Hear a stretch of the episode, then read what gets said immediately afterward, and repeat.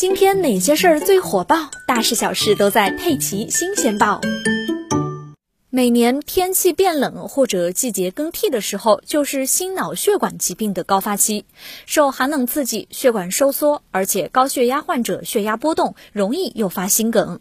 最近气温骤降，心脑血管疾病患者明显增多。陆先生是一名医务工作者，每天都和疾病打交道。前段时间，他感觉自己很容易疲劳，还有胸闷的症状。还不到四十岁的他，没有高血压等基础疾病，但身为医生，平时工作量大，压力大。他以为是最近太忙了，于是就没放在心上。直到上周，他觉得胸闷有所加重，情况不太妙，还是决定去医院看一看。然而，病情的变化比他自己预想的还要快。刚一脚跨进急诊的大门，他就失去意识，昏倒在地。一番抢救之后，陆先生的心跳恢复了。经查是急性前壁心肌梗死，出现室颤。经过紧急手术，陆先生从鬼门关上被拉了回来。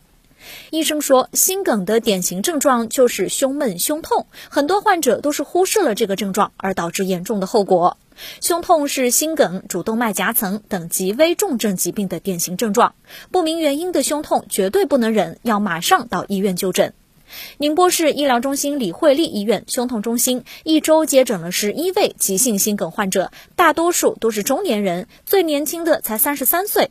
而这十一位心梗患者都有吸烟史，吸烟是心梗的高危因素。如果有心脑血管技术疾病，一定要戒烟。同时，年轻人也要做好预防，少熬夜，生活节奏要规律，劳逸结合。